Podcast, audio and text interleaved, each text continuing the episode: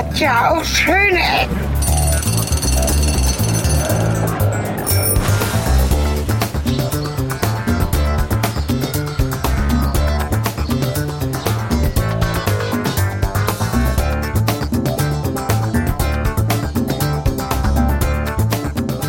Willkommen zurück zu Schöne Ecken.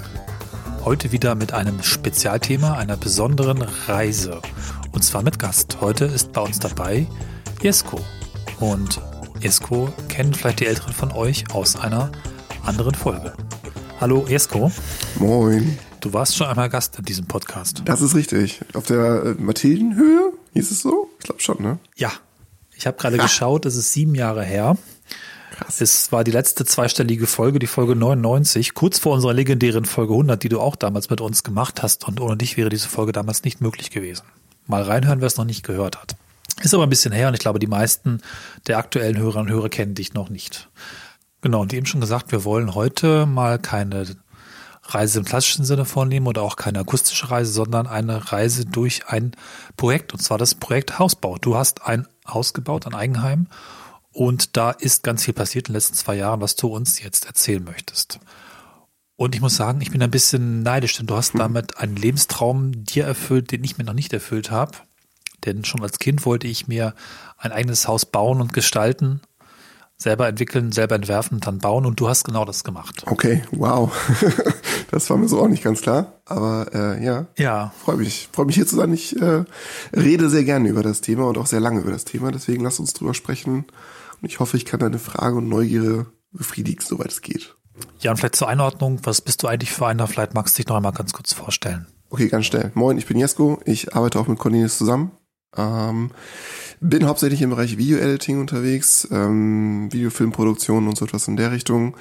Und äh, wir sind inzwischen eine fünfköpfige Familie mit der Zeit. Das war, glaube ich, bei Mathildenhöhe auch noch nicht der Fall. Also meine älteste ist jetzt sechs, mhm. drei und ein Jahr. Und ähm, ja, wir waren immer auf der Suche nach einem Haus, hatten das immer als Plan und darüber erzähle ich jetzt so ein bisschen was. So ganz grob. Ja.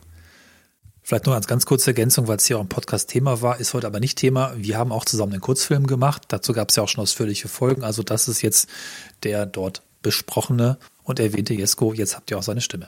Hallo, ich bin der Regisseur. der Film ist übrigens zunächst auch zu sehen, einmal mehr in ähm, Bremen, Ende April um den 23., 24. herum. Noch haben wir keine Termine, das bauen wir vielleicht noch demnächst hier ein. Also wenn ihr Lust habt, den Film zu sehen, das geht in Bremen. Aber bevor wir jetzt zu sehr in die Richtung abschweifen, kannst du vielleicht noch mal erzählen, ja, seit wann ist die Idee eigentlich da, ein eigenes Haus zu bauen? Ich habe ja gesagt, ich habe das als Kind schon machen wollen eben ein Haus zu bauen. Wie war das bei dir? War das da auch so? Uh, äh, ganz spannend. Darüber haben wir uns neulich tatsächlich unterhalten. Also genau über die Frage. Ähm, für mich stand das irgendwie nie außer Frage. Also meine Eltern haben damals auch ein Haus gebaut, auch zum Teil sehr improvisiert gebaut. Also wirklich äh, 50, 60 Prozent des Hauses haben sie selber in, in Eigenleistung erbaut. Und für mich war irgendwie immer klar, ich wollte auf jeden Fall im Haus leben und das war irgendwie ein Ziel und auch sehr naturnah leben. Das war mir auch ganz wichtig. Ich komme aus einem kleinen Dorf, das sind 100 Einwohner also wirklich klein. Und äh, wir wollten da immer schon hin und wir lebten ja in Hannover zusammen. Äh, meine Frau arbeitet äh, in der Region, also Quatsch, etwas weiter aus der Region Hannover und ich in Hannover selber. Und wir wollten eigentlich hier nicht weg. Also wir wussten relativ schnell, okay, wir möchten in der Nähe bleiben und haben uns damals als ersten Versuchsballon eine neue Wohnung gesucht. Wir haben erst in Hannover in der Innenstadt gewohnt und äh, sind dann ähm, in die Wedemark gezogen. Das ist leicht nördlich von Hannover. Und das war so unser erster Schritt erstmal raus aus der Stadt und in ein ländliches Leben. Und ich erinnere mich sehr genau, weil ich mich damals schon mit dem Gedanken rumgetragen habe, irgendwie ein Haus kaufen oder bauen, das wäre doch cool. Lass doch mal machen in die Richtung, irgendwie die eigenen Gedanken umsetzen. Und ähm, meine Frau war dann noch ein bisschen zögerlich. Und original, den Tag, als wir eingezogen waren, den Tag danach waren wir auf einem äh, Spielplatz in der Nähe. Und sie meinte, ja, jetzt können wir auch bauen. Okay. So, toll. Super, warum, warum haben wir das jetzt? Okay, jetzt ja. haben wir einen Zwischenschritt gemacht. In Ordnung. Machen wir erstmal so. Und wie gesagt, da war der Gedanke schon da und wir hatten uns immer schon mal so rumgesponnen, was man so machen könnte. Und was sehr spannend ist, finde ich, äh, dass sich das auch sehr gewandelt hat. Ähm, auch von der Vorstellung her. Wir waren am Anfang immer bei große Kuben, weiße Putzwände, dunkle Fenster, so Bauhaus, die uns immer gut gefallen, eine moderne Villa, richtig was Schickes, was auch irgendwie was hermacht. Das war uns ganz wichtig und das hat sich jetzt sehr gewandelt. Also wenn wir später vielleicht noch mal Bilder einblenden vom Haus jetzt, ist eine ganz andere Richtung geworden als, als ursprünglich mal geplant. Also das Ganze ist auch sehr gereift und hat sich über die Zeit auch sehr entwickelt. Also ja. ich kann sagen, als Kind habe ich es mir noch nicht vorgestellt, wie es ist zu bauen, aber es stand für mich irgendwie nie zur Debatte. Wir haben auch zwischendurch dann wirklich überlegt, äh, ne, klassisch der, typische urbane Traum, ich kaufe mir einen schönen alten Hof und baue den aus und sowas alles. Aber Aha. uns wurde irgendwie klar, nee, wir brauchen das blanke Papier und wir möchten das neu gestalten und so umsetzen, wie wir es uns vorstellen und uns wünschen. Hast du da eine Verknüpfung zwischen einem kreativen Aspekt, den du ja auch in deiner Arbeit irgendwo drin hast, irgendwie sich, will ich sagen, austoben, aber quasi die eigenen Ideen so in eine Form bringen, dass tatsächlich was, was ganz Konkretes, Cooles und auch Eigenes entsteht? Gibt es da eine Verknüpfung oder ist das ein anderer? Ähm mm, Auf jeden Fall in die Richtung, dass ähm, ich eigentlich immer schon gerne Sachen gestaltet habe.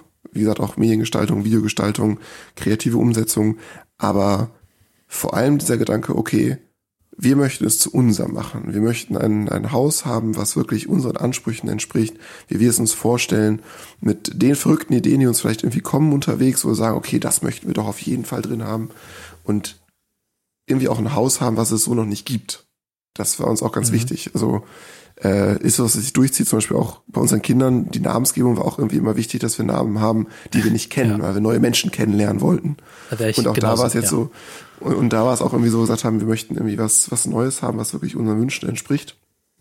Was im Nachhinein übrigens auch sehr kompliziert wurde, muss man sagen. Aber da komme ich vielleicht gleich so in der Entwicklung ja. des Hauses nochmal zu. Es war wirklich teilweise schwierig. Man, man verliert sich wahnsinnig in Details und Kleinigkeiten und Überlegungen und ja, wenn das da jetzt nicht zehn Zentimeter genau passt, wie soll das dann nachher im echten Leben passen? Und inzwischen wohnen wir drin. Vielleicht sollte ich das auch nochmal sagen. Wir sind im äh, Januar, Ende Januar eingezogen haben jetzt quasi unseren also ersten also Monat hier im Haus. Sechs Wochen. Ne? Und ne? jetzt, genau, ziemlich genau sechs Wochen. Und ja. äh, ist schon schön. Ist aber auch ganz surreal noch zum Teil. Also diese Vorstellung, dass wir uns das halt irgendwie ausgedacht haben vor über zwei Jahren, äh, oder fast dann ziemlich genau zwei Jahren. Also Grundstücksbesichtigung war damals am 16. März 2020. Ich wollte gerade sagen, ich lese hier im Screenshot schon 19. März Genau. Sehr genau mit zwei Jahren, ne? Richtig, also wirklich sehr, sehr genau. Ähm, hätte ich übrigens auch nie gedacht, dass das so lange dauert. Man ist es irgendwie gewohnt, dass Dinge schneller kommen, schneller passieren, aber es braucht halt zum Teil einfach auch seine Zeit, weil du es auch nicht beschleunigen kannst. Und das hat mich selbst überrascht im Nachhinein. Ja, ist ganz witzig, dass du es gerade gesagt hast mit den ganzen Details. Das ist übrigens der Punkt, wo ich beschlossen habe, als Kind kein Architekt zu werden. Und mir aufgefallen ist, du musst dich um jeden Scheiß kümmern dieses blöde Brett da oben an der Tür, da musst du das irgendwie aussuchen, was das für eins sein soll und jemand bestimmt, der das da hinbauen soll. Und das mit den ganzen Details, das ist irgendwie war mir dann zu viel. Vielleicht an, vielleicht an der Stelle direkt eingehakt. Es ist auch so, also ich muss sagen, zwischendurch hatte ich äh, 20 verschiedene Entwürfe für unser Haus im Kopf ich habe mich, äh, vielleicht mal so als Vorlauf, ich habe mich wahnsinnig lange mit dem Thema schon beschäftigt. Das heißt, ich habe dann irgendwann angefangen, ich hatte, ähm, meine Frau hat mir zum Geburtstag mal ein Kurzzeit-Abo für eine Zeitschrift geschenkt, Altbau sanieren, wo dann so Beispiele drin waren und ja. das habe ich mir angeschaut. Dann habe ich mir Webseiten angeschaut, habe YouTube-Kanäle abonniert, wo verschiedene Häusertypen vorgestellt wurden, wo ich ganz viel Inhalt rausgezogen habe, was es so zu beachten gibt. Das beste Beispiel, was wirklich in jedem Video von denen drin war, war, denkt daran, 60 Zentimeter Abstand zwischen Tür und Wand, damit ihr einen Schrank hinstellen könnt. So, also solche kleinen Details, die okay. die ganze Zeit zusammenkamen und dann, ja, und dann den Drempelstock so und so hoch und achtet da und da drauf und dies und das und da habe ich wahnsinnig viele Sachen irgendwie für mich rausgezogen und habe dann auch ich weiß nicht, wie viele Grundrisse ich jetzt in meinem Leben gelesen habe und angeschaut habe. Und Krass. wir haben auch ähm, als dann das Grundstück da war, ähm, haben wir uns auch verschiedene Kataloge zustellen lassen von verschiedenen Anbietern, was man so macht. Und uns war klar, okay, wir sind in der Zeit, Hausbau ist einfach sehr, sehr teuer. Immer schon, aber im Moment einfach auch Wahnsinn, wahnsinnig teuer. Und äh, auch das war Thema während unseres Hausbaus, dass auch die Preise explodiert sind. Wir Gott sei Dank davon verschont sind, weil wir einen, einen Festpreis verhandelt hatten. Aber das war wirklich extrem. Und ähm, wie gesagt, diese ganzen Details, die du überlegst und dann, ich habe jetzt mehrere Freunde, mit denen ich mich dann austausche über deren Häuserbau und dann Vorschläge mache und weil ich das Gefühl habe, dieses Wissen ist jetzt irgendwie in mir drin und ich möchte es auch irgendwie mitteilen und mich mit Leuten darüber austauschen und sagen, hey Mensch, was machst du denn dazu? Und ähm, das hilft auch ganz häufig, weil man dann auch einfach ganz viele Sachen gesehen hat. Also ich habe auch in den Videos, weiß nicht, so und so viele hundert Häuser schon gesehen mit Vorteilen, Nachteilen. Man weiß relativ mhm. schnell, gefällt einem das grundsätzlich, gefällt es einem nicht. Und das ist auch einfach so, bei einem Hausbau ist halt alles möglich, aber auch gleichzeitig wieder nichts, wenn du halt dein Budget betrachtest, weil manche Dinge, das sind nur so Kleinigkeiten, kostet man Heidengeld, wo du dann sagst, okay, wir, wir wollten halt nie, nie über 500.000 gehen insgesamt, was die Kreditsache anging. Ähm, Darf, darf ich offen über Zahlen sprechen hier eigentlich? Das äh, darfst du natürlich. Das ist natürlich deine Entscheidung, ne? Okay. Ähm, also wir wollten nie über 500.000 gehen, was den Kredit angeht. Wir sind nachher am Ende dann doch knapp drüber gegangen, wie wahrscheinlich bei jedem Hausbau. Und ich habe eine gigantisch große Excel-Tabelle, die ich jetzt über zwei mhm. Jahre, beziehungsweise Numbers-Tabelle, zwei Jahre gepflegt habe und die ich immer wieder aktualisiert habe und hin und her gerechnet habe im Sinne von, okay, da wurde das teurer, da wurde dies teurer, wo musst du dann wieder einsparen, was machst du in Eigenleistungen, das ist echt krass. Ich finde das gerade lustig, weil ich habe schon, ähm, während du das angefangen hast, das Projekt davon erzählt hast, immer wieder gedacht, das ist eigentlich genau wie unser Filmprojekt, deswegen finde ich es gut, dass wir es erwähnt haben, wo dann auch immer jemand kommt, aber sie wollen es doch auch schön haben, oder? Ja, okay, dann lege ich halt nochmal was drauf. Eigentlich haben wir die Grenze schon dreimal gerissen, aber es soll ja auch schön werden, ne? Und ich möchte auch gerne diese Ideen umsetzen, die ich jetzt ja. die ganze Zeit schon irgendwie entwickelt habe und so weiter und so fort. Da gibt es durchaus, glaube ich, Parallelen. Du wirst es besser sagen können oder ich habe ja ein bisschen mehr die Produzentenseite bei dem Film gemacht und du bist jetzt der Produzent deines eigenen Hauses, oder? Ja, das stimmt. Aber was halt wirklich, wirklich extrem ist, ist auch dieses, ähm, dass du darüber einfach die, die Zahlenrelation fast schon verlierst. Du musst halt schon gucken, weil natürlich kommt dann jemand um die Ecke und sagt, komm, hier, die schöne Fliese, das kostet doch nur 2000 Euro mehr in deinem ganzen Haus. Mhm. Okay, 2000 Euro im Vergleich zu dem Gesamtsumme ist nichts, aber 2000 Euro mal eben so ist schon heftig. Also da wirklich zu gucken, dass du da nicht diese Relationen verlierst und auch im Nachhinein noch irgendwie Entscheidungen triffst, weil manche Dinge kannst du halt nicht aussparen. Bestes Beispiel, wir hatten den Hauskredit fertig. Wir hatten den schon auf dem Weg zu uns, da hatten wir noch hier eine Begehung mit äh, der Gemeinde. Und da kam halt raus, ja, wir brauchen noch einen Abwasserschacht, weil nicht erschlossenes Grundstück. Oh, 15.000 Euro mehr Kosten. Oh shit. Und das sind halt so Klopper, mit denen rechnest du in dem Moment nicht. Ja, also es war wirklich extrem. Das ist viel, ja. Also das war, ich kann's noch, ich sehe es noch bildlich vor mir, wie dieser Mann, wie dieser Mann vor mir steht und dann sagt, pro Schritt 1800 und er geht dann diese eins, zwei, drei, vier, fünf, sechs, sieben Schritte. Ja, so ungefähr 14.000 Euro mehr kosten. Die hatten wir nirgendwo einkalkuliert. Jetzt wird natürlich sagen, jemand, der ein Haus gebaut hat, natürlich brauchst du einen Abwasserschacht. Okay, aber ich hatte nicht mit dieser Summe gerechnet und wir haben daraufhin den Kreditvertrag nochmal zurückgeschickt und ähm, leider einen etwas höheren Zinssatz dann auch bekommen, aber das dann noch mit eingepreist, damit das im Hauspreis mit drin ist. Ja, also das war so einer der ersten, ersten Klopper. Darf ich fragen? Wow. Ja. Mhm. Nochmal kurz, wir Kredit drin haben, dann können wir das so hinter ja, uns lassen. Was willst du fragen? Äh, welchen Zeitraum plant ihr? Weil ich habe das ja, wir haben es ja im Podcast auch gehabt, äh, ganz anderer Blickwinkel, Immobilienprojekte auch gemacht. Und da gibt es auch Kredite. Ähm, wie lange plant ihr denn, bis es euer Haus vollständig ist? Ist das so ein Lebenszeitding bis zur Rente oder? Also wir hoffen, dass wir es äh, ja schon, schon. Ja. Also es, es wird auf jeden Fall so lange dauern. Also sowas um 30 Jahre. Ja, richtig. Ein bisschen mehr sogar. Wir haben halt die Möglichkeit der Zwischenzahlung und wir haben jetzt auch während des, des ähm, Baus selber habe ich auch die Möglichkeit über Nebeneinkünfte immer wieder auch Projekte dann reinbekommen, wo ja. noch ein paar Summen mit reingegangen sind. Also ich hoffe schon, dass wir es darüber irgendwie ein bisschen kompensieren können. Wir haben auch tatsächlich es eigentlich hinbekommen, ich glaube, wirklich alles an Förderung mitzunehmen, was geht.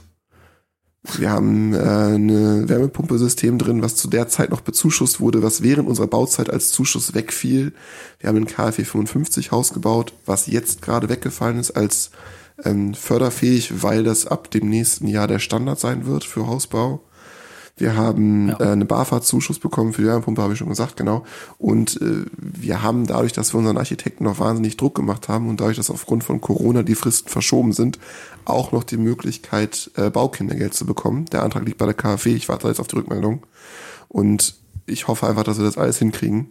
Das sind keine Summen, die eingepreist sind. Also wir haben nirgendwo gesagt, ach ja, wir kriegen noch den Tilgungszuschuss, alles gut. Aber es war wirklich so, okay, da hatten wir wirklich Glück. Das ja. war auch was, was ich im Vorfeld einfach gezahlt gemacht, bezahlt gemacht hat, wirklich sich zu informieren.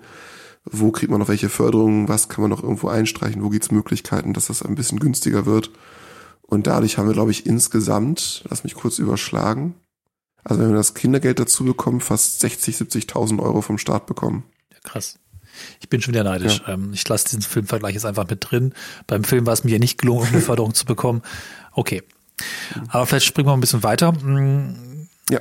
Vielleicht, ich weiß nicht, äh, nur ganz kurz, wie, wie kommt man an ein Grundstück? Also ich habe jetzt ein Bild vor mir, wo du das auch eingemalt hast. Das sieht doch sehr cool aus. Nebenbei sieht der Ort auch irgendwie von oben ziemlich ikonisch aus. Die Straßen, die sie sich da fügen, das hätte jemand fast, als hätte jemand ein Logo kreiert daraus. Bisschen, un, un, ähm, bisschen unheimlich, aber ich mag die Form. Nee, also wie, wie findet man ein Grundstück? Also fährt man lange rum und fragt alle Leute mit einem, mit einem Wald, wer da, wem das gehört oder wie kommt man da dran?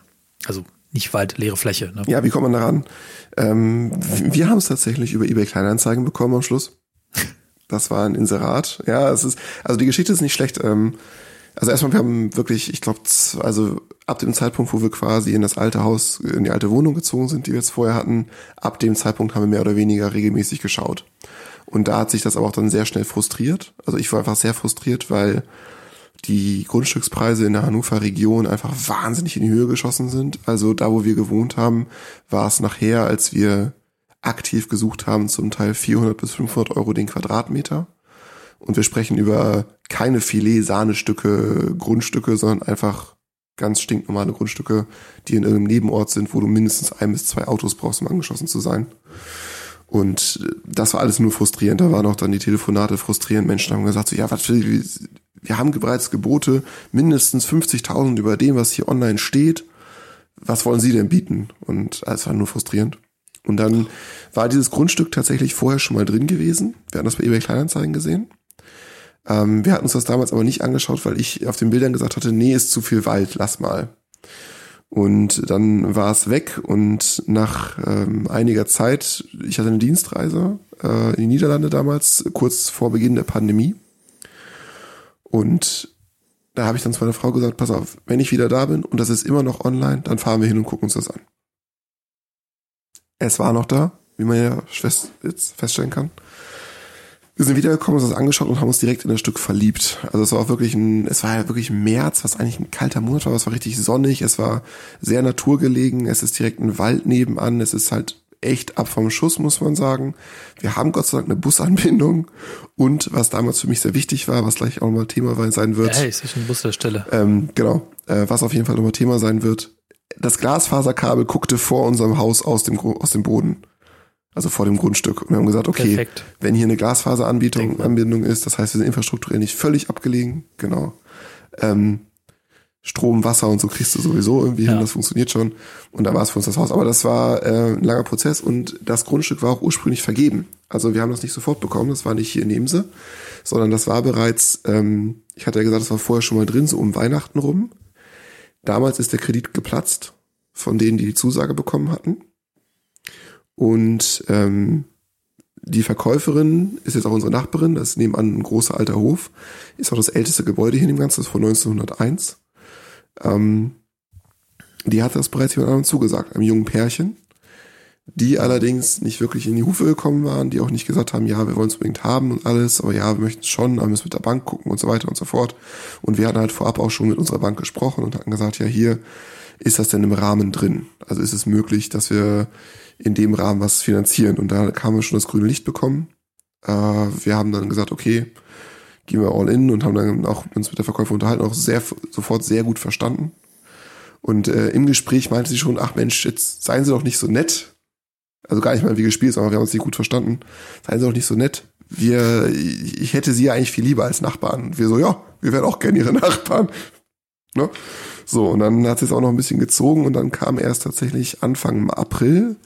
Sie hat halt den anderen bereits ihr, ihr Wort gegeben, aber jetzt keinen Vertrag unterschrieben oder irgendwas.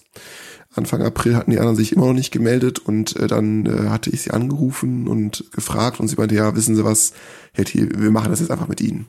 Und ich so, what? So, und dann äh, war erstmal die Freude groß und ja, dann haben wir einen Zuschlag bekommen und dann die Finanzierung angestoßen und so weiter und so fort. Und dann kam dann die klassischen Sachen parallel zur Pandemie. Also muss man vielleicht auch nochmal sagen, wir haben halt diesen gesamten Hausbau während der Pandemie gemacht, was zum Teil auch darauf Einfluss genommen hat. Und ja, also sind wir ans Grundstück gekommen am Ende. Über eBay Kleinanzeigen und Nachfragen und sich erkundigen. Also wir sind halt dran geblieben, wir haben halt immer wieder, ja. ich habe dann immer wieder auch mal nachgehakt und mal gefragt, so Mensch, sagen Sie mal, wie ist denn das? Ähm, gab es da schon eine Entscheidung. Wir hätten schon auf jeden Fall Interesse, das auch offen bekundet und auch klar gemacht, ja, wir möchten da wirklich gerne hin. Haben uns einfach direkt auch wohlgefühlt. Und ja, so haben wir das Grundstück dann bekommen am Ende. Und äh, zu einem Preis, der wirklich ein Viertel dessen war, was man sonst in den anderen Orten gezahlt hätte. Dafür sind wir auch wirklich am, am Rande cool. dieser Gemeinde. Ähm, aber das war immer unser Ziel. Wir haben gesagt, wir möchten eigentlich nach draußen, wir möchten unsere Ruhe haben, wir möchten, wir haben einfach sowieso schon ein bissiges Leben durch Arbeit, durch Pendeln, durch drei Kinder, ist einfach viel los. Und wir wollten einfach was haben, uns austun konnten. Auch eine gewisse Größe. Wir haben jetzt tatsächlich 1375 Quadratmeter. Das ist ein großes Grundstück. Und was wir feststellen, allein mit diesem Grundstück und ja. dem Bau, es hat alles eine Dimension, die du in deinem Leben vorher noch nie gehabt hast. Es ist wirklich, bestes Beispiel, ich habe neulich ein, ein, Angebot gehabt, um jetzt hier mal ein bisschen Mo Boden aufzufüllen, damit wir den Garten äh, richtig anlegen können. Und dann äh, kriegst du halt, ja, also hier bräuchten sie schon so 250 Tonnen Erde, damit das einigermaßen gerade ist. Und dann denkst du, was geht ab? Wie viel sind wow. das? Ja, 45, 45 Lastwagen. Ach so, okay, gut. So, und äh, das 45 hat halt, Lastwagen. Ja, genau. 45 Lastwagen Mutterboden Erde, die dann hier hingeschafft werden und dann mit einem Bagger verteilt werden. So. Weil es halt ein großes Grundstück ist. Das ist, klingt aber auch nicht so günstig, ehrlich gesagt. Nö, nö, das ist es nicht. so, wir haben jetzt einen Kompromiss gefunden, es wird ein bisschen weniger Erde und es wird okay. dann durchgesiebt. Also, ne, aber äh, das sind dann alles so dann, man, man gewöhnt sich, und das muss ich wirklich sagen, und das ist etwas, was ich auch an mir noch merke, wo ich noch so im Prozess bin, man gewöhnt sich an diese Dimensionen, aber auch an zeitliche Dimensionen. Mir ist inzwischen absolut klar, dass wir wahrscheinlich, ich sag mal, drei bis fünf Jahre brauchen werden, bis wir hier am Haus und am Grundstück alles so haben, dass wir sagen, okay, jetzt ist erstmal ein guter Standard erreicht. Wir können jetzt hier erstmal so weitermachen. Wir haben jetzt zum Beispiel noch keine Terrasse, wir haben keine Auffahrt. Der Garten, wie gesagt, wird jetzt demnächst einmal so vorbereitet, dass wir dann entsprechend selber pflanzen können. Ähm, wir hatten noch immer vor, wie gesagt, naturnah zu nehmen. Wir haben auch jetzt äh, einiges an Bäumen bereits da, die wir einpflanzen möchten. Obstbäume zum Teil, ne, Walnuss und möchten das alles ein bisschen naturnah auch gestalten. Und das wird halt einfach ein, ein mega Projekt. Und wenn, wenn auch mit den Menschen sprichst, mit meinen Eltern zum Beispiel, du denkst halt dann irgendwann in fünf bis zehn Jahresschritten. Du machst halt nicht mehr, morgen muss alles fertig sein. Kannst du gar nicht leisten. Jetzt hast du so ein Grundstück, das ist leer wie stellt man ein Haus drauf? Also wie kommt man überhaupt auf die Grundform, auf die, ähm, also wo überhaupt auf dem Grundstück, wie groß, breit, quadratisch, rechteckig, rund, mhm. vielleicht sogar, also wo fängt man da an? Also, Keine Ahnung, das, also. Also tatsächlich die Position unseres Hauses war relativ früh klar. Und äh, das lag daran, dass wir einen Spaziergang gemacht haben mit meinen Eltern, als wir das Grundstück die Zusage hatten und dir das mal gezeigt haben. Und ähm, wir haben hier eine relativ starke Nord Nordwestseite. Das heißt, der Wind pfeift hier richtig durch. Da sind Felder dahinter. Das heißt also, da ist dann wirklich im, oben drüber nördlich und das pfeift hier durch. Und dann haben wir gesagt, okay, wir machen das so, wir stellen unser Haus so ein bisschen als Windschutz dahin und gleichzeitig nicht mittig aufs Grundstück, sondern bis am Rand, damit wir möglichst viel Gartenfläche haben. Das war uns von der Position her relativ früh schon klar. Und gesagt, okay, das macht hier Sinn. Ähm, dann haben wir den südlichen Teil, ist dann der Garten, der ist aber jetzt nicht ähm, komplett leer, sondern wie gesagt, da ist ein kleiner Feldweg unten an unserem Grundstück und auf der anderen Seite sind Bäume, das heißt, da ist immer noch eine Schatten. Das heißt also, man brennt da nicht weg. Und das war so das Erste. Und dann hatten wir überlegt, ja, okay, wie, wie bauen wir eigentlich? Was, was wollen wir eigentlich? Und ich hatte schon gesagt, wir waren ursprünglich immer bei diesen Kubusbauten, bei ähm, Bauhaus Stadtvilla-Style und fanden das immer cool, aber das passt dich einfach überhaupt nicht hin. Wir hatten gesagt, wir möchten was haben, was hier irgendwie regional auch passt. Wir hatten ähm, wollten jetzt keinen Fremdkörper schaffen, sondern etwas schaffen, was halt hier auch irgendwie hinpasst. Und dann haben wir uns verschiedene Kataloge zuschicken lassen von Fertigbauunternehmen zum Beispiel, haben das Internet durchforstet und hatten auch erste Gespräche, waren auch in einem Musterhauspark und uns wurde sehr schnell klar, das wollen wir alles nicht. Das war uns alles sehr Ah, das war halt, weißt du, jedes Musterhaus hat diese Standardding. Momentan haben alle zwei Badezimmer oben, einmal für die Kinder, einmal für die Eltern, dafür zwei Kinderzimmer nur drin, wenn überhaupt mal ein Arbeitszimmer. Und wir hatten halt relativ klare Vorgaben. Wir wollten im Grunde drei Kinderzimmer haben. Wir wollten ein Arbeitszimmer haben, das groß genug ist, dass wir beide arbeiten können. Ich aus dem Homeoffice oder für externe Projekte. Meine Frau als Lehrerin entsprechend auch. Und wir wollten ein großes Wohnzimmer. Und das alles mhm. unterzubringen in demselben System war irgendwie schwierig. Und nach und nach hat sich dann so rauskristallisiert, okay, also wir fänden es eigentlich cool, wenn man einen Unternehmer hätte, der einem die Organisation abnimmt, was die Gewerke angeht. Aber geplant hätten wir schon irgendwie gerne was von einem Architekten. Wir wollten also irgendwie so ein, so ein ja. Hybridsystem. Das fanden wir irgendwie relativ früh schon charmant. Dass man auch nicht einfach nur eine Nummer in einem großen System ist, sondern dass man wirklich auch sagen kann, okay, man ist Ansprechperson, man hat jemanden, mit dem man reden kann.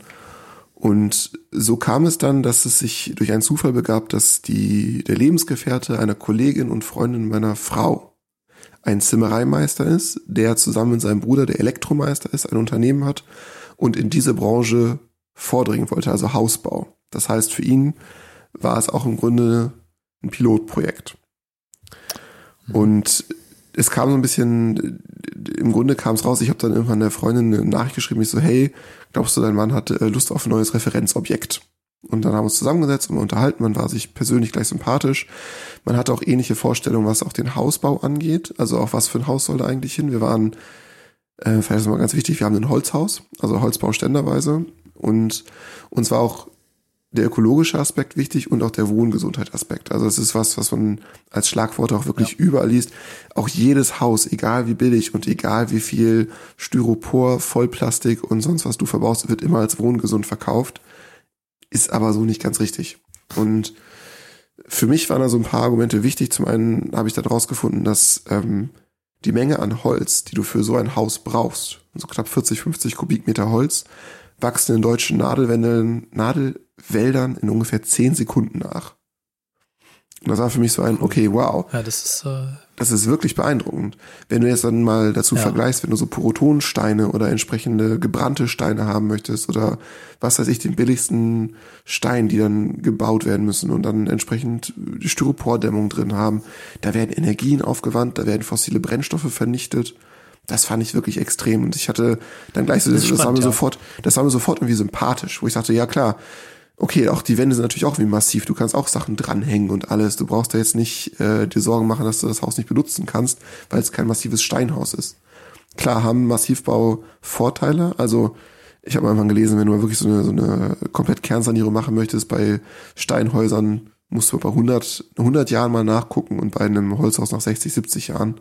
Aber ganz ehrlich. Ja gut, aber der Zeithorizont ist für mich okay. Das äh, wirst du vielleicht auch nicht mehr machen, ne? Also wahrscheinlich nicht.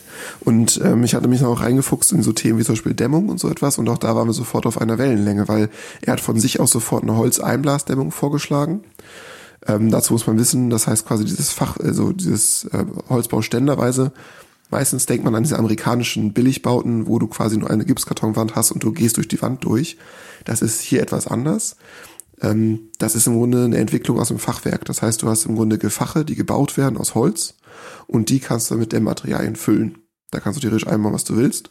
Aber eine Holzdämmung hat zum Beispiel den Vorteil, dass sie A, ähm, auch wieder auf Holz basiert, also auch wieder regenerativ ist und ja. einen sehr hohen Hitzeschutz hat, weil sie eine gewisse Menge an Masse dabei hat. Also anders als zum Beispiel eine Polystyrol-Plastikdämmung, die ähm, sehr, sehr viel Luft speichert und dadurch sehr gut Wärme drinnen hält, ist es da so, dass wenn du von außen Hitze hast, dass sich das wahnsinnig aufheizt. Und bei den Holzfaserdämmungen hast du das nicht. Und wir haben jetzt einige Sommer erlebt in der, in der anderen Wohnung auch. Das war auch ein Massivbau. Ähm, der war auch gut gedämmt, so für Winter und sowas. Aber im Sommer sind wir da völlig eingegangen, weil wir auch so 40 Grad Sommer hatten zum Teil. Und da war mir das wahnsinnig wichtig, also Thema auch Verschattung, also dass man auch überlegt, okay, mhm. ähm, bei der Kubatur jetzt gar nicht mehr Thema, aber zum Beispiel Dachüberstände.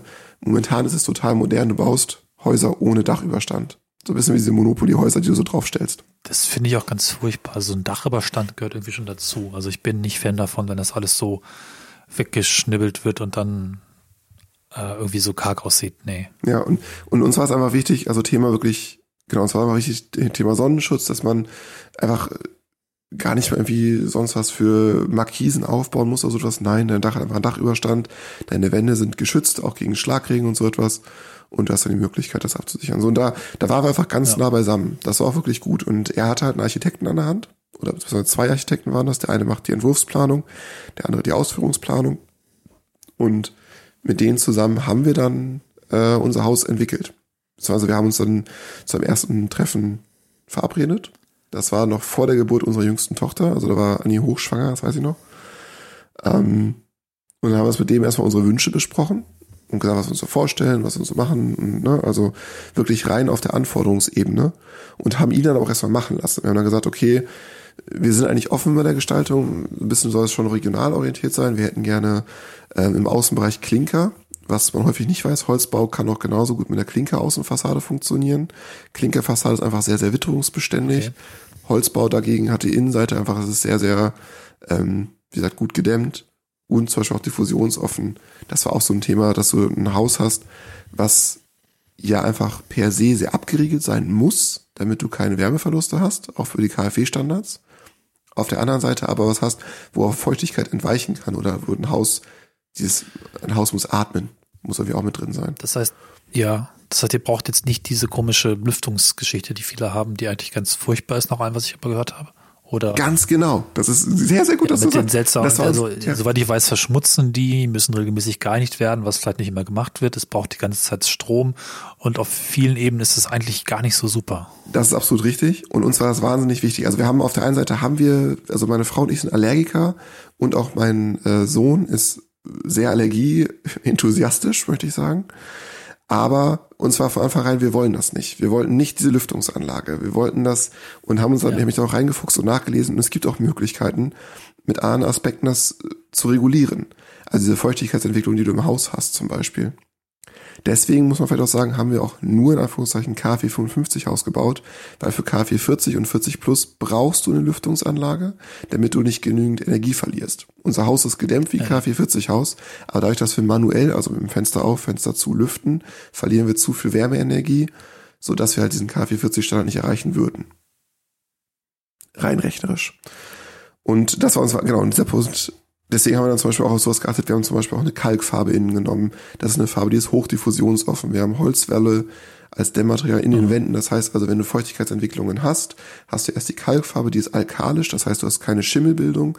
Dann dringt das durch die Wände ein in diese Holzelemente und wenn dann der Raum wieder an Feuchtigkeit verloren hat, gibt es die Feuchtigkeit wieder ab. Also wir haben ja auch wahnsinnig viele offene Holzelemente. Wir haben auch eine Holzbalkendecke, eine offene.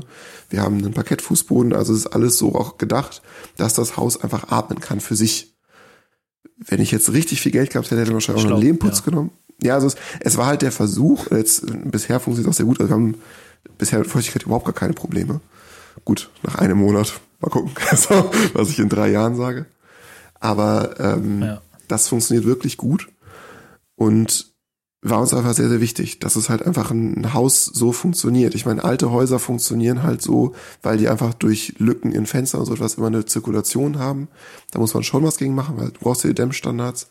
Aber das war uns alles ganz wichtig. Und deswegen da auf der ökologischen Seite und der wohngesundheitlichen Seite waren wir halt mit unserem Bauunternehmer, dem Generalunternehmer, sehr auf einer Wellenlinie. Der wollte auch genau in diese Richtung gehen mit seinen Projekten und dann ja. halt den Architekten und der hat uns dann im Grunde den ersten Grundentwurf gegeben.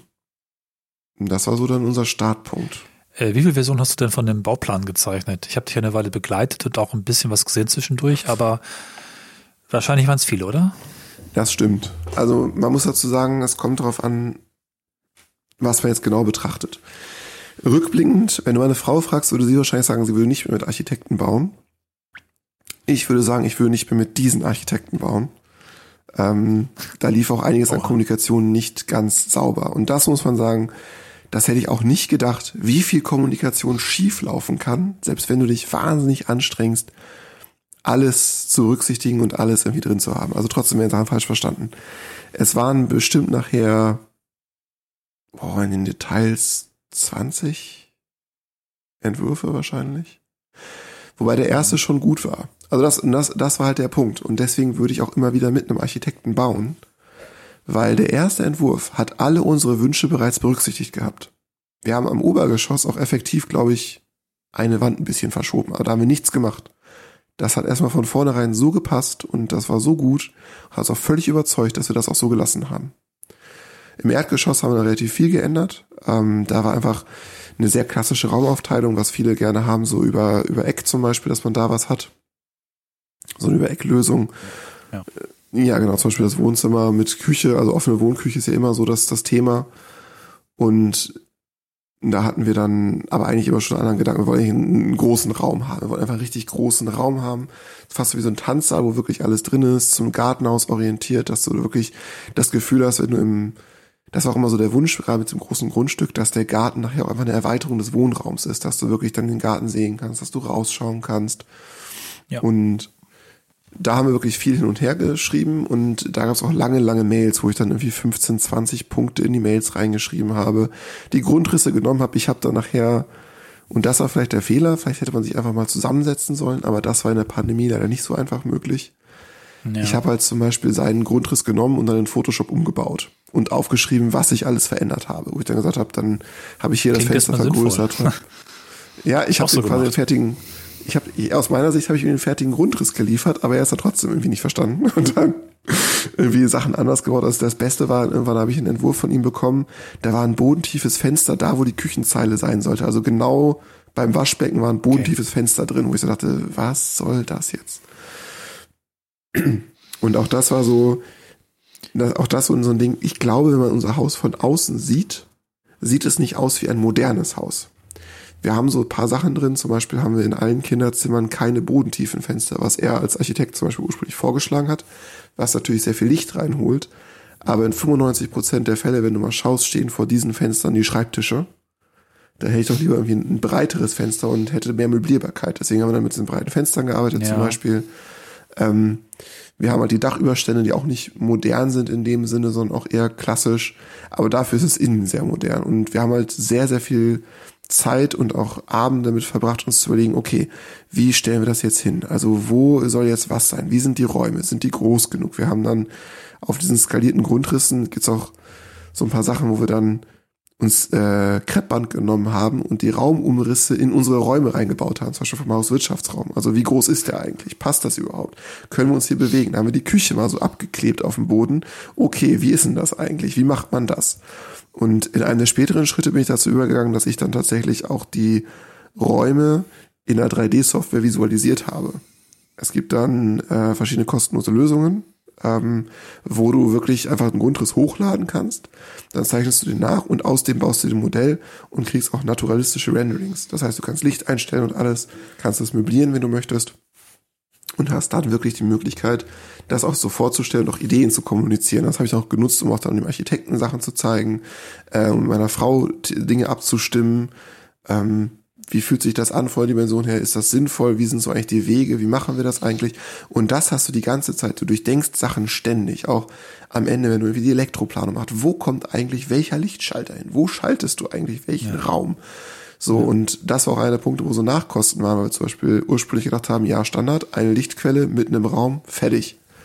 Naja, wenn du anfängst drüber nachzudenken, du willst es vielleicht aber doch irgendwie gestalten willst, mit Spots über Wände indirekt arbeiten und sowas, dann brauchst du halt viel, ja. viel mehr Kabel dafür. Und dann haben wir auch nochmal so einen kleinen Nachtrag von irgendwie 5000 Euro plötzlich, weil dann wir 300 Meter mehr Kabel brauchten, weil wir überall Spots eingeplant hatten im Nachhinein. Oh je. Aber gut, das verstehe ich total. Dann wäre ich auch bei, bei Spots dabei wenn man schon baut, mit Licht zu spielen. Genau, und das war also dann dieses Nachhinein. Und, und diesen Gedanken hast du so häufig im Bau, machst du ja nur einmal.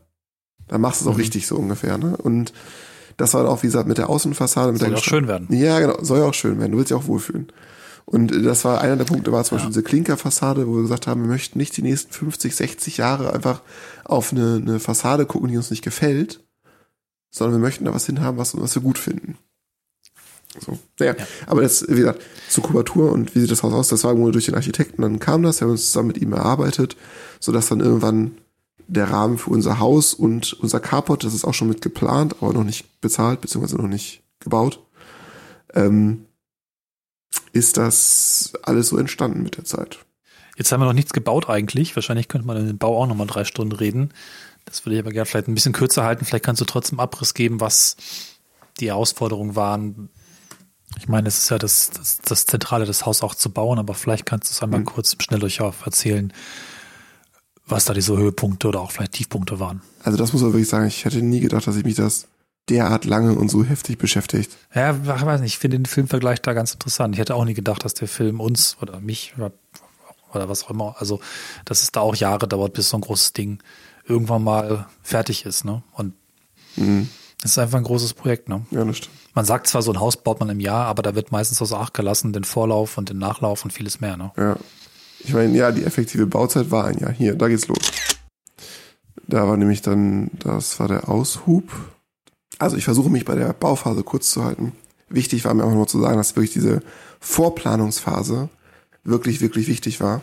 Vor allen Dingen in unserem Fall, weil bei uns war es so, dass äh, unser Haus vorproduziert wurde. Nicht die ganzen Wände, sondern die ganzen Balken. Mhm.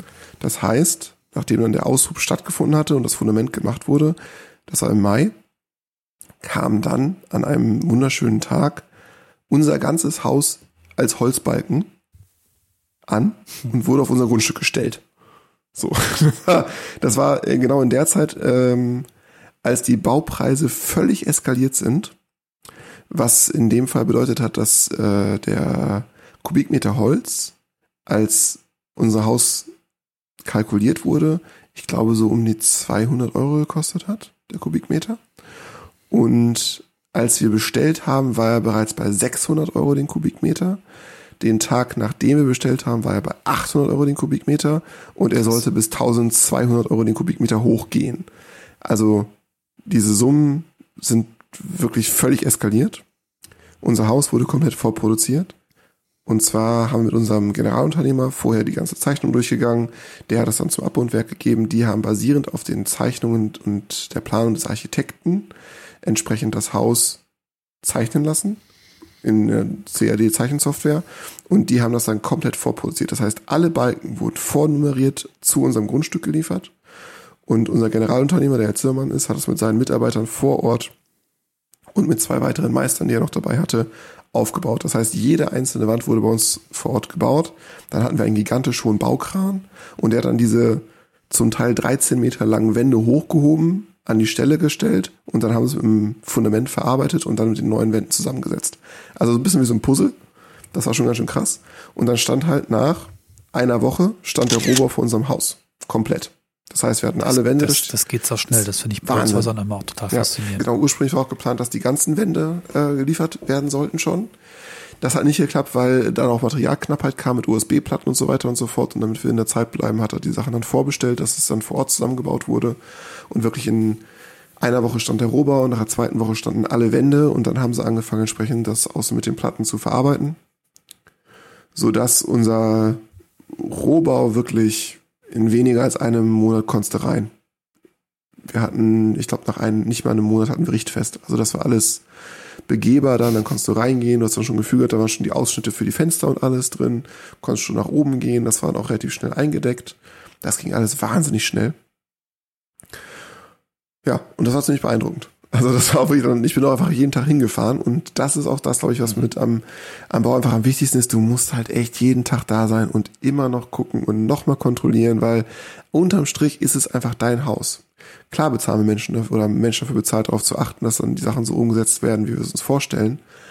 Aber es wurden trotzdem Sachen komisch gebaut. Zum Teil. Man denkt, Ein Fest für warum ist das jetzt Das wäre aber auch meins da genau. Jeden, Ja, also jedes Detail brauchst du äh, auch. nachzu. Naja. auch bei den Gewerken später. Und da muss ich sagen, war dann irgendwann ein Zitat meines Vaters sehr passend, der dann meinte, Handwerker schaffen Tatsachen. Wenn der da ein Mann eine Wand hinbaut oder der den Fußboden fließt, dann kannst du das nicht mal eben wieder zurücknehmen. Da gibt es kein Command-Z, da gibt es keine Möglichkeit, das mal eben Retour zu machen. Nein, das Ding ist dann so. Und wenn du nicht vorher, Genau. also es ist hier zum Beispiel genauso passiert. Wir hatten eine sehr genaue Absprache, wo in der Küche die Fliesen langlaufen sollten. Und dann komme ich, er hatte mich vorher noch angerufen, weil er noch eine andere Frage gestellt hatte. Ich hatte ihm das mal gesagt, ja, hier von der Zage an rüber. Und dann komme ich den Nachmittag hin und dann liegt diese Fliese einfach nicht da, wo sie sein sollte, sondern 30 Zentimeter daneben. Aber er hatte schon die Hälfte der Fliesen gemacht und hätte sonst alles wieder rausstemmen müssen mit einem Schlagbohrer und sonst was. Und da war ich auch so, oh Gott, nein, das willst du jetzt auch nicht. Weil gleichzeitig, wir haben selber die Küchen eingebaut nachher, äh, musste das auch fertig sein, damit nachher die Zeitabläufe funktioniert haben. Also das war wirklich extrem. Und das waren auch so Sachen, den, den, der Generalunternehmer war nicht immer zu greifen, weil er natürlich auch bei anderen Sachen mit drin war, weil er im Projekt mit drin war. Und ich hätte den gerne öfter gesprochen oder nochmal öfter irgendwie darauf hingewiesen, hier, acht mal bitte darauf, mach mal das, guck mal hier. So, ähm, das ist zum Teil untergegangen. Das war ein bisschen schade. Ähm,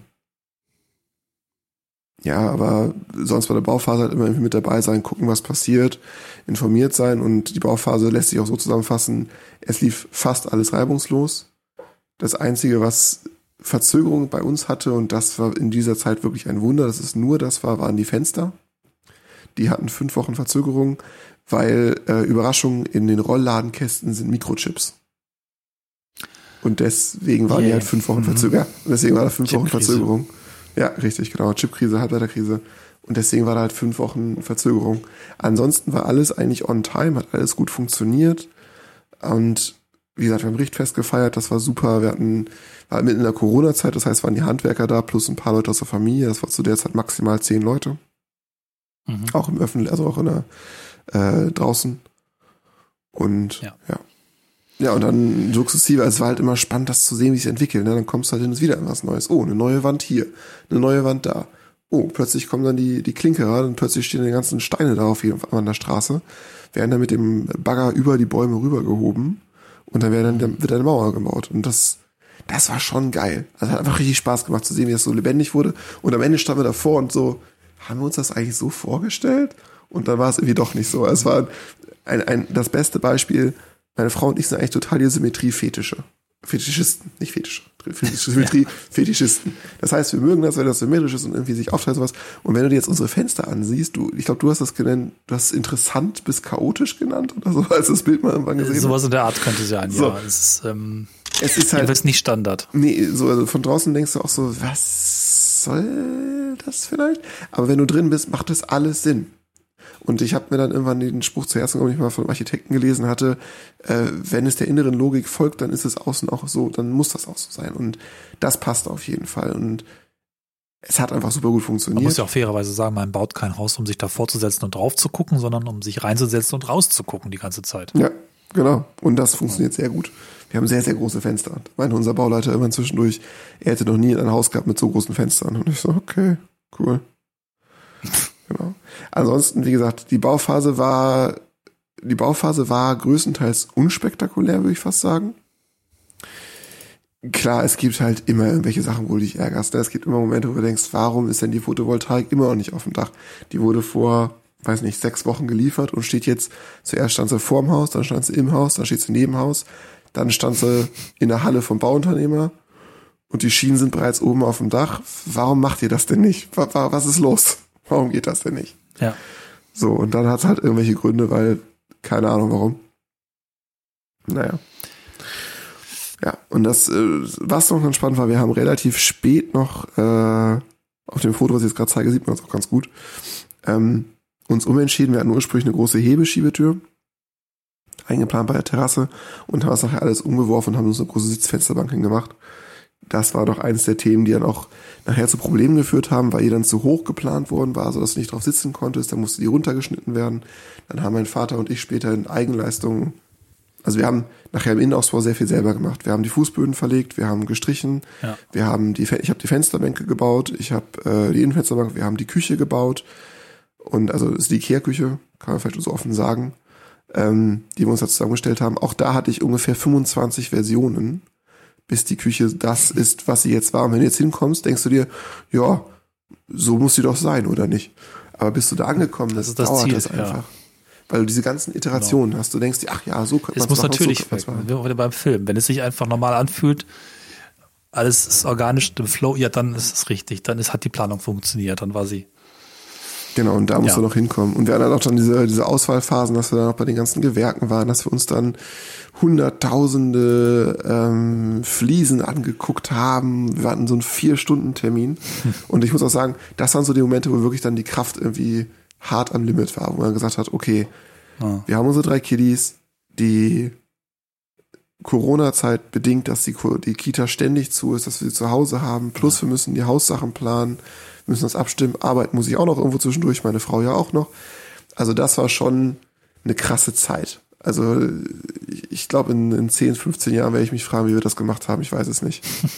auch dann abends diesen Ausbau von den äh, Fußböden, wo ich zum Teil bis halb elf dann noch hier war und Fußboden verlegt habe in der Woche.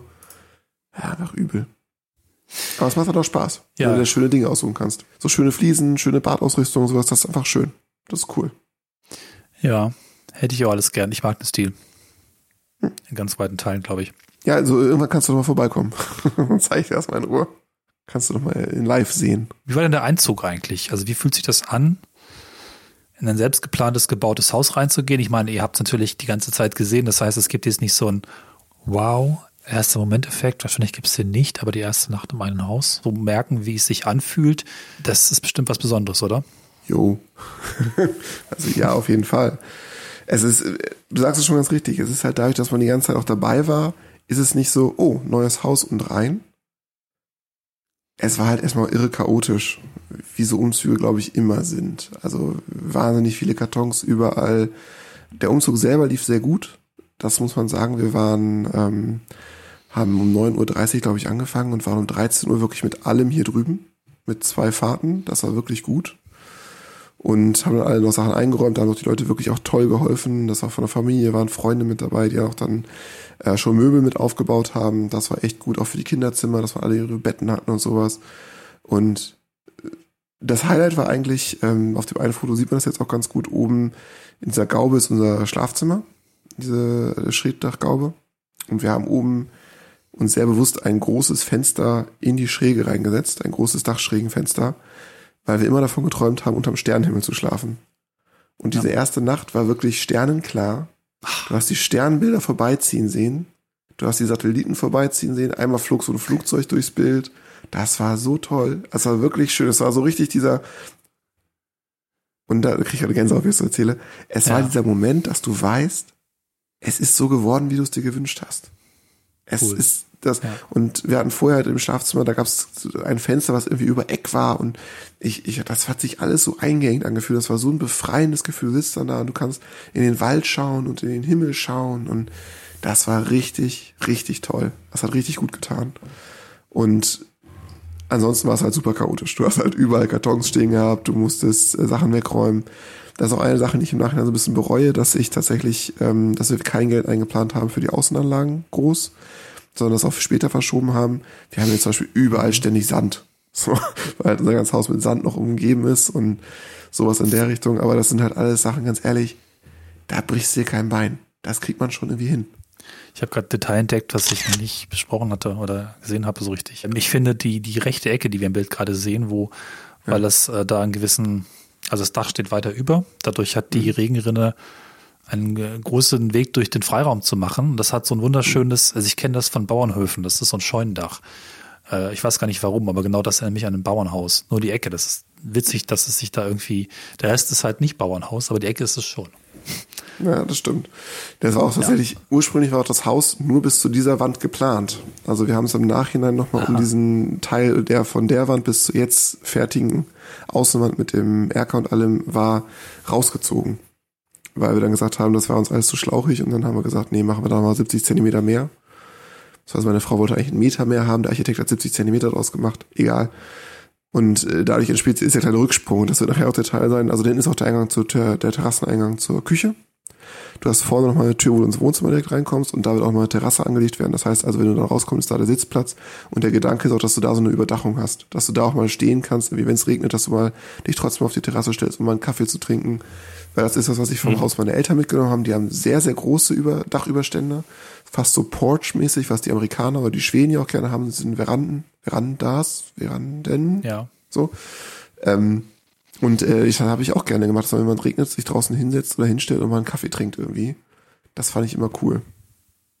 Genau, und das sind halt so Sachen, die irgendwie mit der, du hast halt, also alles, was du irgendwie so an Erfahrungen drin hast oder an Wünschen und sowas, packst du halt irgendwie in dieses Haus rein und vergisst wahrscheinlich trotzdem 300 Sachen dabei.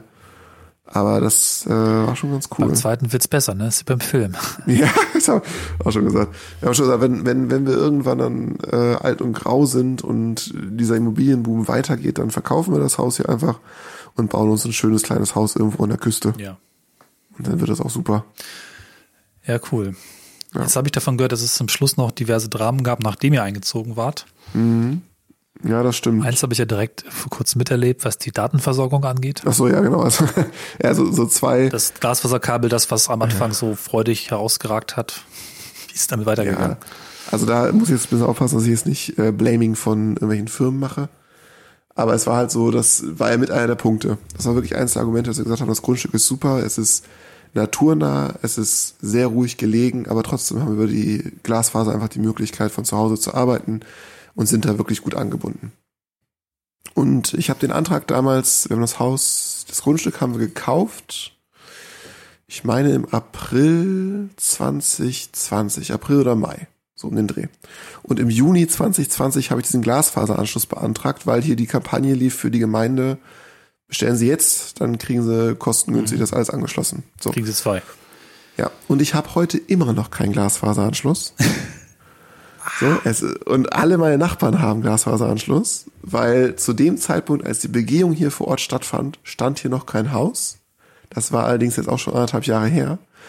Und ich vermute, wir sind dann irgendwie durch das System gefallen und irgendwo im Limbo der Daten sonst was verschwunden, was dazu geführt hat, dass ich wirklich ad absurdum Telefonate geführt habe mit dem Anbieter, mit dem ausführenden Unternehmen und ich wirklich diesen Passierschein A38 äh, Moment hatte, wo dann das eine Unternehmen gesagt hat, ja, Sie müssen das andere Unternehmen anrufen, um das und das rauszufinden. Das andere Unternehmen sagt, die haben noch keine Ahnung, Sie müssen das Unternehmen wieder anrufen und denen das und das sagen. Ich habe irgendwie sechsmal hin und her telefoniert und ich habe schon, also zuerst wollten sie es im Oktober anschließen, dann wollten sie es im November anschließen, dann im Dezember.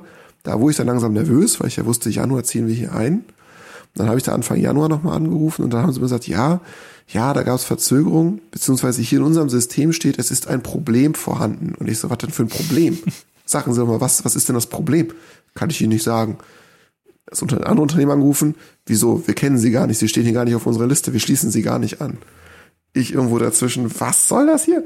Und dann ähm, dann nochmal angerufen und so, ja, ja, hier steht, sie werden 2022 angeschlossen. Aber ich kann jetzt auch nicht sagen, ob Anfang, Mitte oder Ende des Jahres.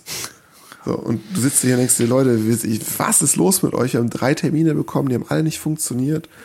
Und äh, ich habe dann sehr kurzfristig auch in Aussprache mit dir noch mir dann einen äh, Router gekauft mit einer SIM-Karte drin und darüber bin ich jetzt gerade auch online, oder sind wir jetzt gerade online. Es funktioniert so semi, aber es funktioniert so dahingehend, dass wir zumindest Internet haben. Also wir können hier arbeiten, ja. das funktioniert ähm, mit sehr wechselnden Geschwindigkeiten. Aber es ist so eine totale Katastrophe. Und jetzt habe ich die letzte Aussage, die jetzt war, war ja bis Ende März wollen sie hier den Ort und den Nachbarort angeschlossen haben. Also wir sind wieder frohen Mutes und warten mal, weil ich habe da auch schon inzwischen zwölf E-Mails hingeschrieben. Es ist halt wirklich sehr bescheiden. Also das äh, ist wirklich was, was mich auch wahnsinnig aufregt und was inzwischen auch einfach dazu führt. Also wie gesagt, das ist einfach super nervig. Also ich verstehe es irgendwie nicht. Niemand würde akzeptieren, dass jemand ein Haus baut und es dann keinen Wasseranschluss gibt oder Abwasser oder Strom. Du dürftest vielleicht nicht mal einziehen oder so. Also was ist denn da los? Das ist doch auf dem gleichen Niveau. Aus meiner Sicht schon, aus deren Sicht nicht. Also ich meine, wie gesagt, alles andere Ich meine, so strukturell gesellschaftlich soll es das sein. Aber anderes Thema. Wurde oft genug diskutiert in anderen Podcasts. Ja, ja wie gesagt, ich, ich, also ich hatte auch, ich hatte auch, ich habe zwischendurch gesagt, also ich werde jetzt auch dieses Haus ich hätte auch ganz einfach einen ganz normalen Hausanschluss beantragen können. Aber ich beantrage doch keinen ja. Kupferkabelanschluss mehr, wenn das Glasfaser vorne in der Straße liegt und meine Nachbarn angeschlossen sind. Also hat ja überhaupt gar keinen Sinn. Also es war wirklich so von vorne bis hinten. Was, was soll das? Also so ein Blödsinn. Kann ich nur den Kopf drüber schütteln. Ja, das Traum hatte ich ja so ein bisschen miterlebt, wie du schon gesagt hast, aber es gab ja noch eins, was mir angekündigt wurde, was ich noch nicht kenne im Detail.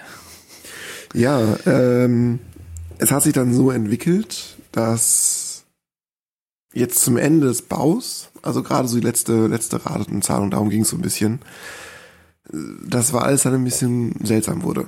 Die Kommunikation wurde schwieriger, ich habe die Leute nicht mehr richtig erreicht, wir haben die letzte Abschlagszahlung getätigt, nachdem es da auch nochmal Unklarheiten gab. Wir hatten zwischendurch zum Beispiel die Innentüren rausgenommen. Wir haben gesagt, ja, die jetzt im Angebot habt, die gefallen uns nicht so, würden wir gerne selber machen.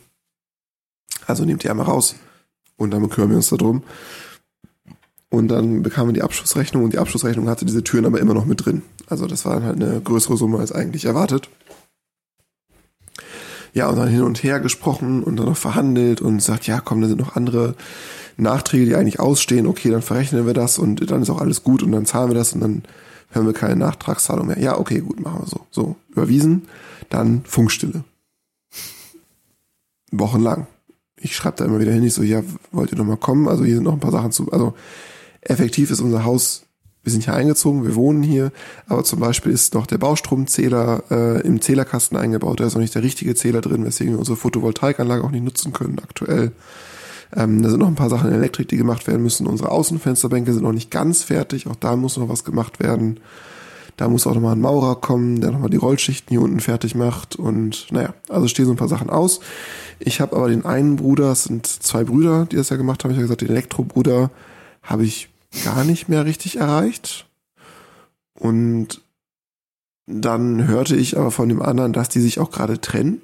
Also, dass das Unternehmen dann nicht mehr von beiden geführt wird, sondern der eine macht jetzt, der, unser Generalunternehmer macht jetzt ein eigenes neues Unternehmen auf, was sich nur mit dem Zimmerei und der Holzwirtschaft beschäftigt und der andere macht dann seinen Teil. Naja, mhm. so okay. Ja, und auch bei Gewährleistung muss ich dann an den Bruder machen, der jetzt Elektromeister ist, mit dem ich so viel gar nichts zu tun hatte während des ganzen Baus.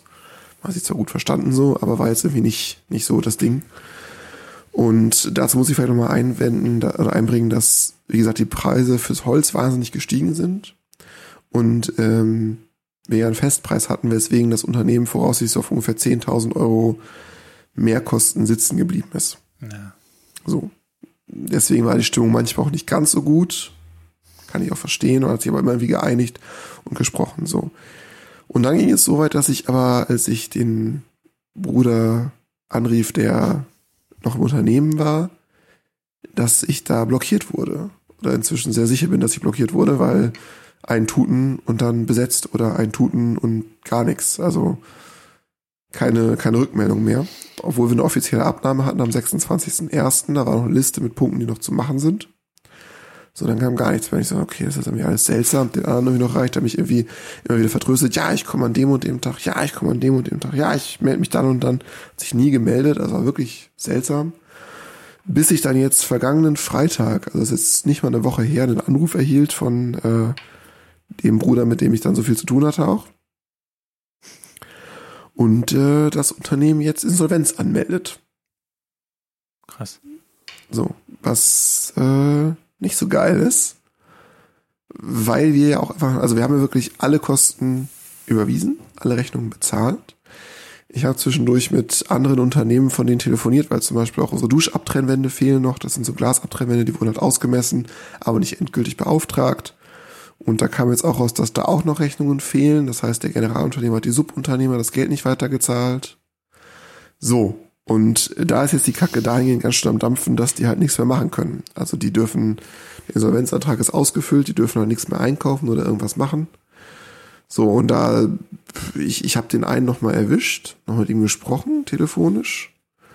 Der meinte auch, er will nochmal versuchen, vorbeizukommen und so, aber ich habe da jetzt wenig Hoffnung, dass da noch irgendwas passiert. Und wir haben auch gegenüber dem Insolvenzverwalter wenig Handhabe, weil wir ja keine, keine Gläubiger in dem Sinne sind, dass Leistungen nee. ausstehen, äh, also Geld aussteht, sondern einfach Leistung. Leistung fehlt halt. Die sollen ja, halt ja. herkommen und die Arbeit fertig ja. machen.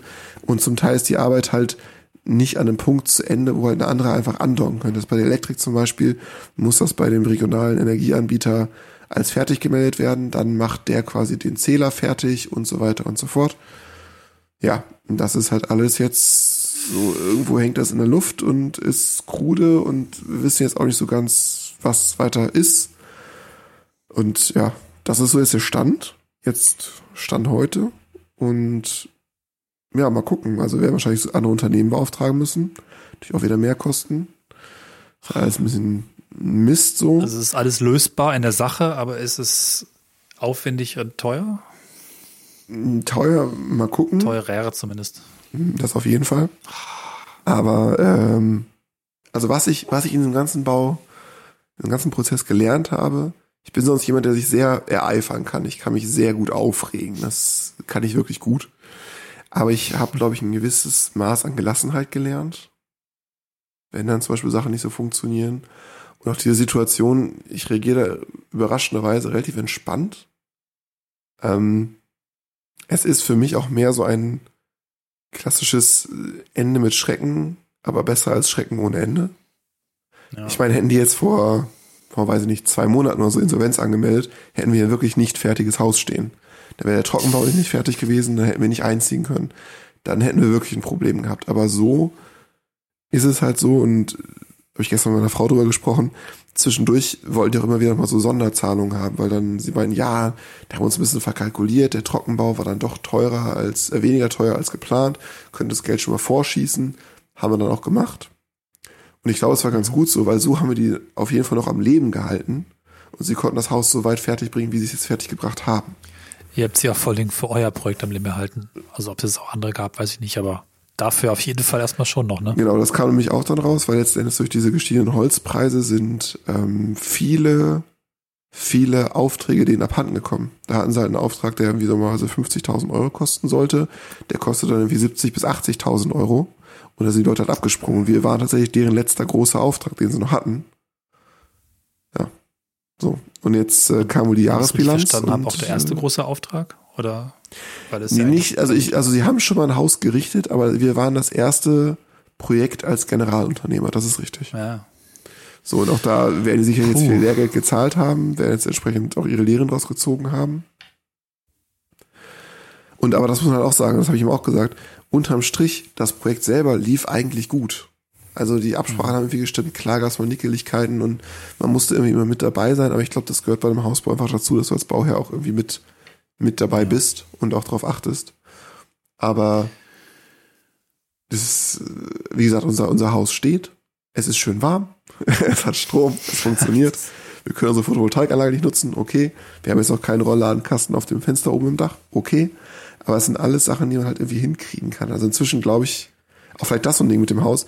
Man hat, man ist zum Teil auch so über sich hinausgewachsen. Also ich habe dann auch in der Eigenleistung ja zum Teil innerhalb von drei Tagen habe ich, nee, stimmt nicht ganz. Fünf Tage waren es insgesamt.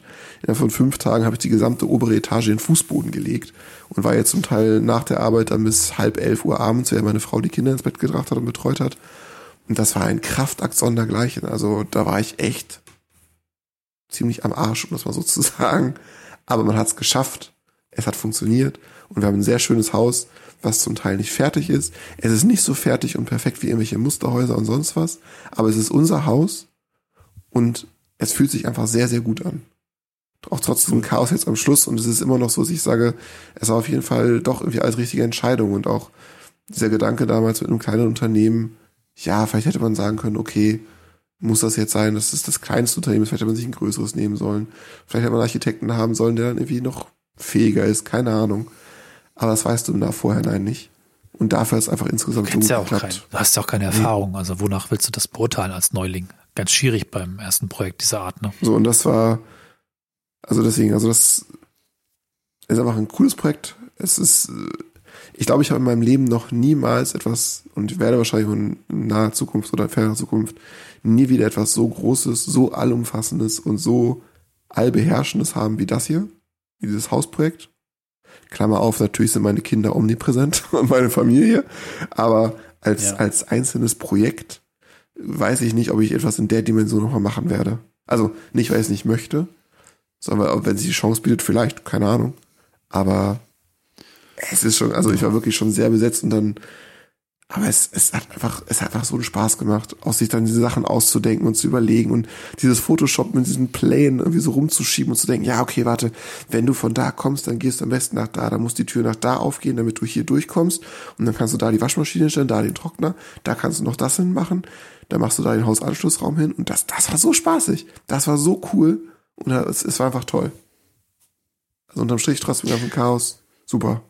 Ist doch ein gutes, schönes ja, Schlussbild irgendwie, auch wenn noch nicht alles fertig ist, aber das Wesentliche, das Wichtige ist erreicht und das Gefühl ist das Richtige. Das ist doch irgendwie ziemlich schön. Ja. Unbedingt.